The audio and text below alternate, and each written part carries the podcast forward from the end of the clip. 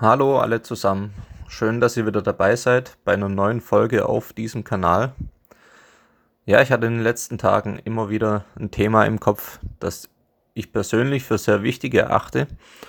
Und darum habe ich mich auch entschlossen, das Ganze hier aufzunehmen und wieder mit euch zu teilen. Das heutige Thema lautet Erste Schritte zu Jesus. Ja, ich bin zu dem Thema gelangt, weil mir gerade in den letzten Monaten wieder sehr oft aufgefallen ist, ja, dass Menschen oftmals von Gott gezogen werden, so wie es im Johannesevangelium heißt, aber dann die entscheidenden Schritte hin zu ihm und in ein, echten, in ein echtes Glaubensleben hinein nicht gehen können oder wollen. Ja, viele, viele Menschen, die bei Gott noch eine Chance haben und noch nicht verworfen sind, spüren jetzt in dieser Zeit, dass die Welt völlig aus den Fugen ist, dass das Böse sie regelrecht aus den Angeln hebt und sie sehnen sich nach etwas Gutem.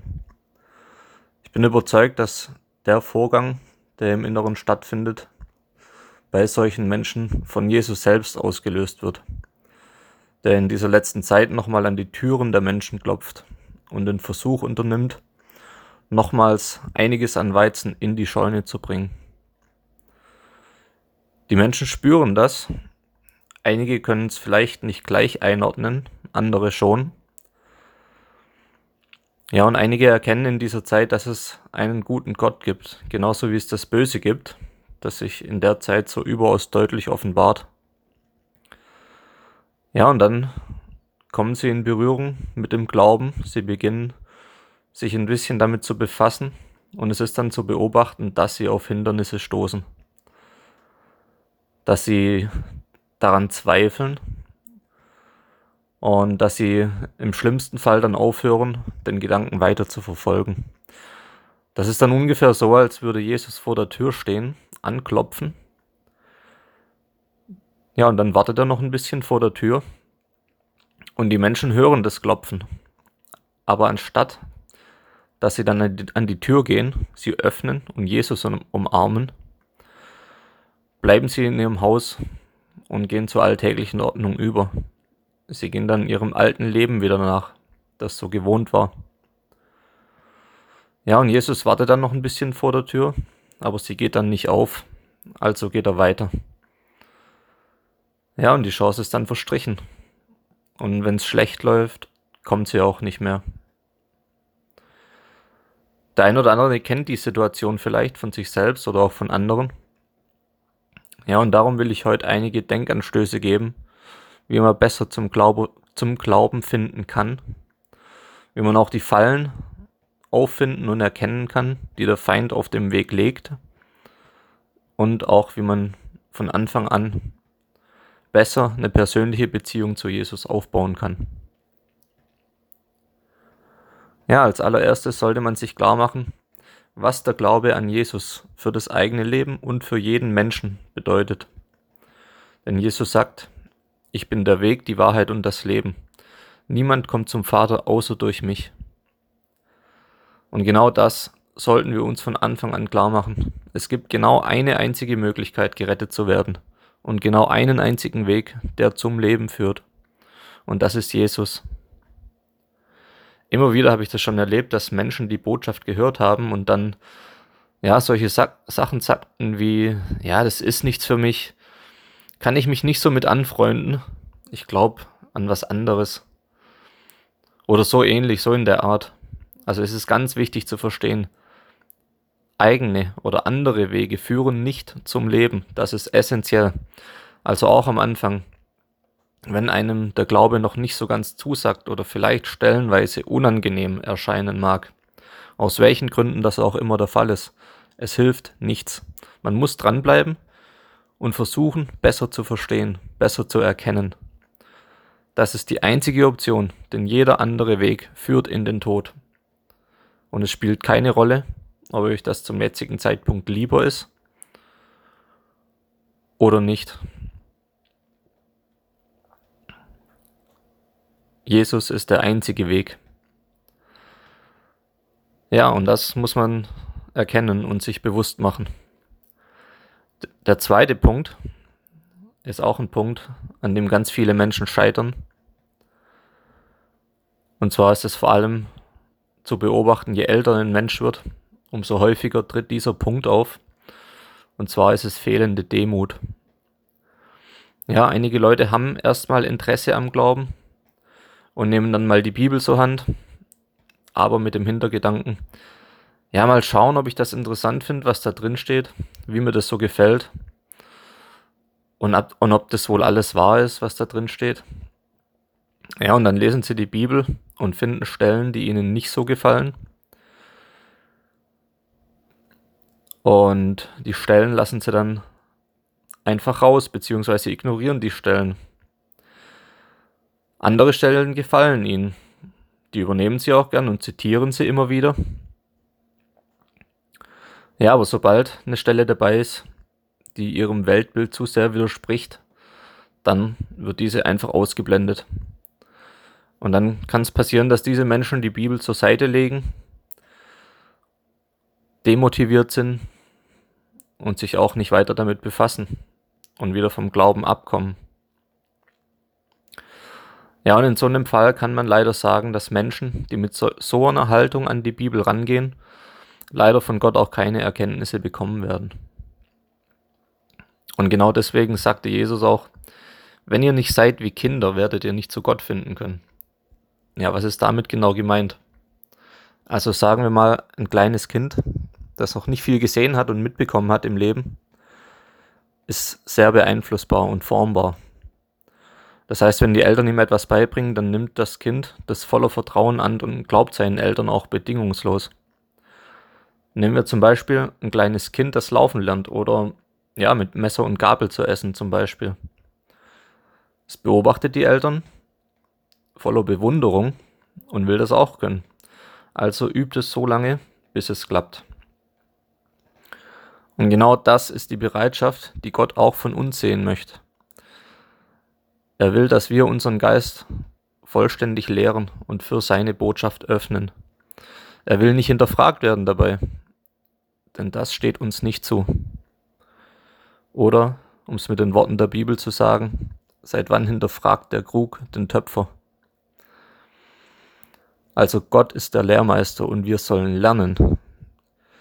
Die Bibel dient dazu, dass sie uns kritisiert und zurechtformt, nicht andersrum.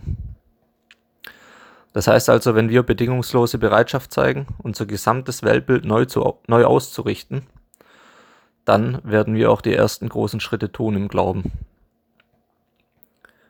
Wenn wir dagegen mit menschlichem Intellekt an die Sache rangehen, Dinge in Frage stellen oder versuchen zu widerlegen, die in der Bibel stehen, dann werden wir nicht näher zu Jesus rücken, sondern wir werden uns viel mehr von ihm entfernen.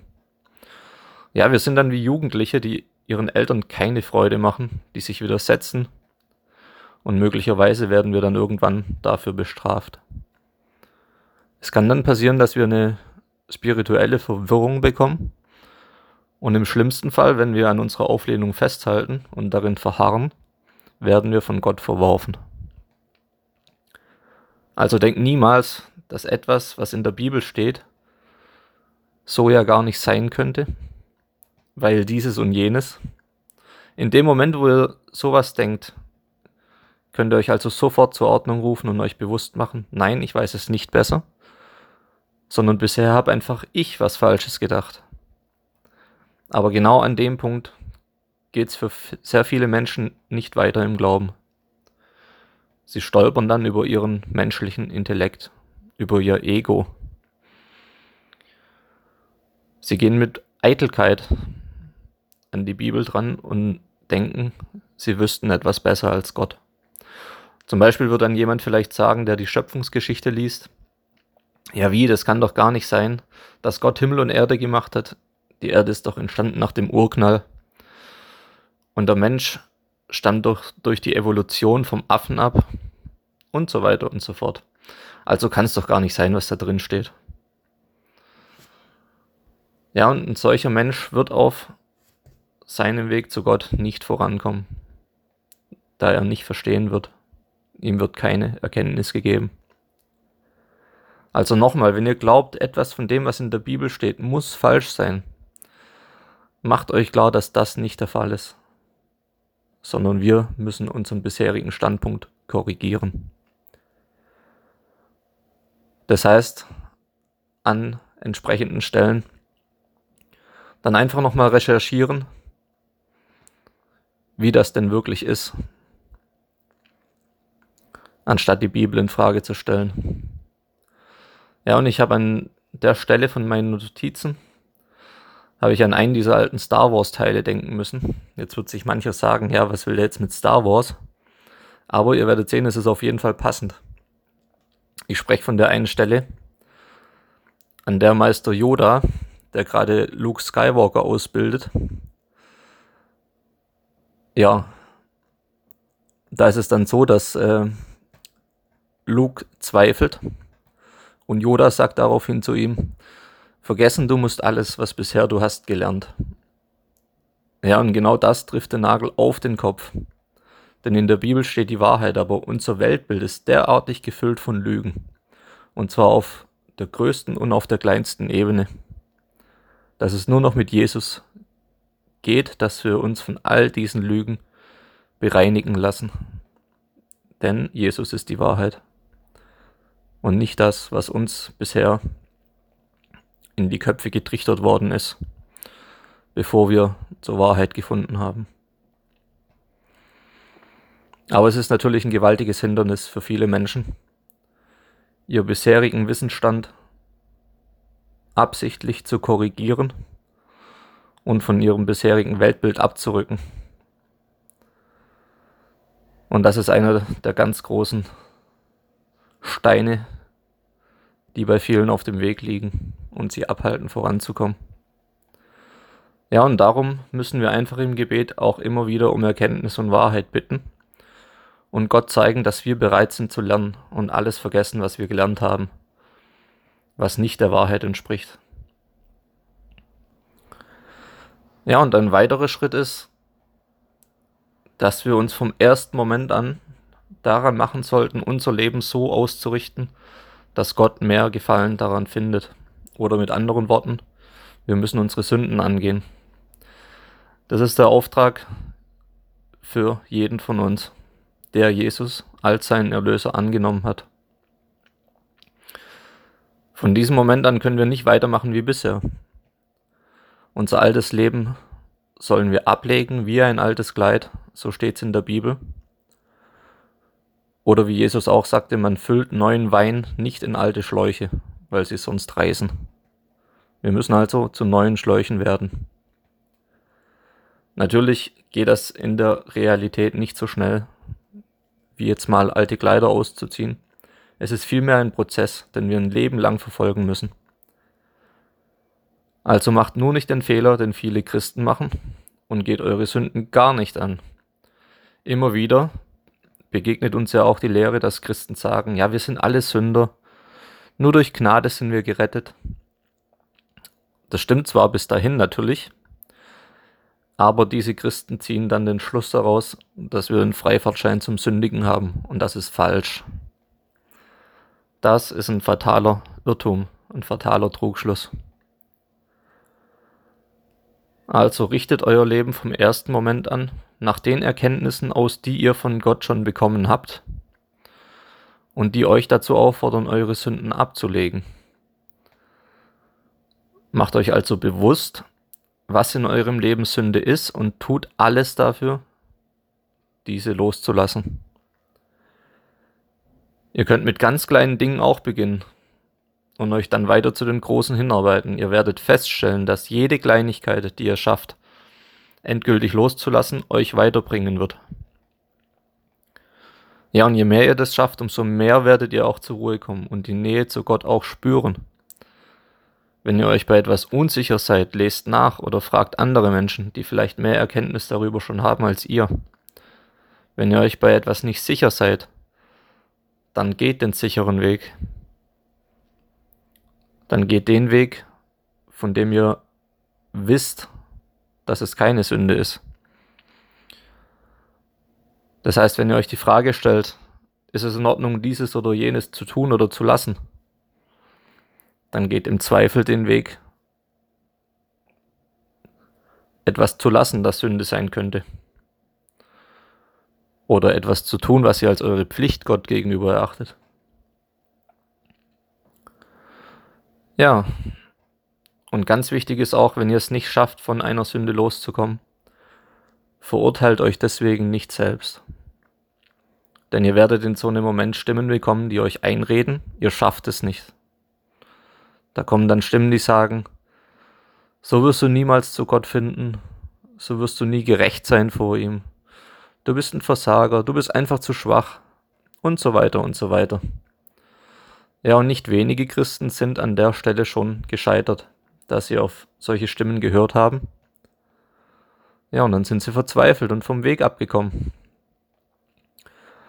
Ich will euch sagen an der Stelle, dass diese Stimmen nicht von Gott kommen, sondern vom Feind, der mit allen Mitteln arbeitet, um euch von diesem Weg runterzuholen, euch abzubringen, euch auf den breiten Weg zu bringen.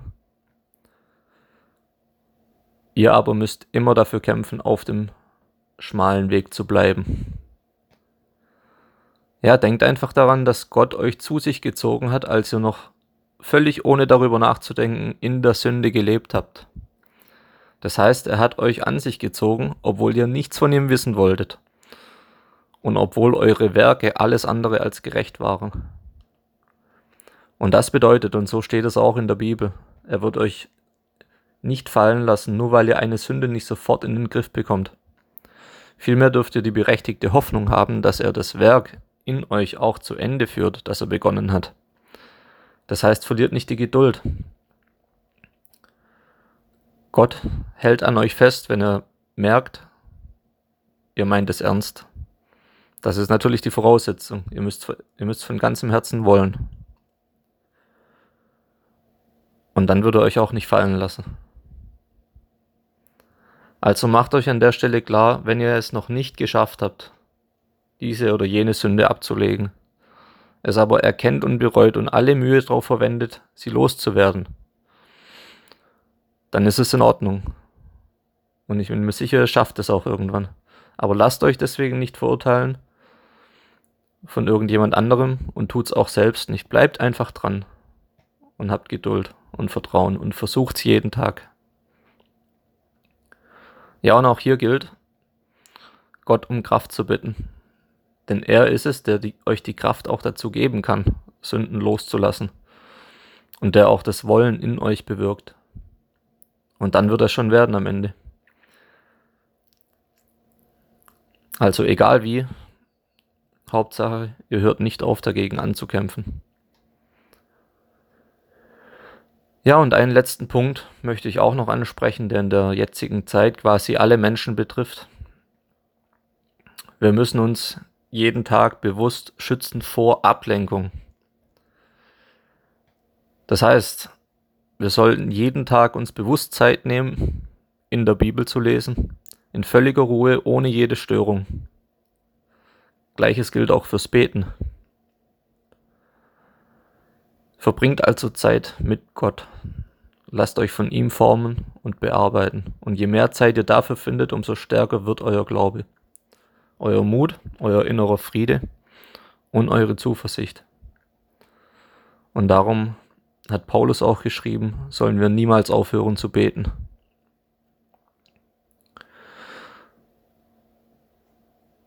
Ja, und gebt acht, denn Satan weiß all das ebenfalls. Das heißt, jedes Gebet, auch wenn es nur kurz ist, aber solange es in Aufrichtigkeit gesprochen ist, bringt Satans Reich ins Wanken bis es schließlich fallen wird. Und es wird fallen. Und darum setzt er aber auch alles dran, wenn er merkt, dass unser Glaube für sein Reich gefährlich wird, uns von unserem Weg abzubringen. Das heißt, wir werden Angriffe bekommen auf allen möglichen Wegen und von allen möglichen Seiten. Und genau hier gilt es dann unter Beweis zu stellen, dass wir standhaft sind und bleiben. Ja, und einer dieser Angriffe, einer seiner liebsten Angriffe und zugleich auch effektivsten Angriffe, ist eben dieser eine, den wir nicht sofort erkennen manchmal. Es ist die Ablenkung, es ist Zeitverschwendung.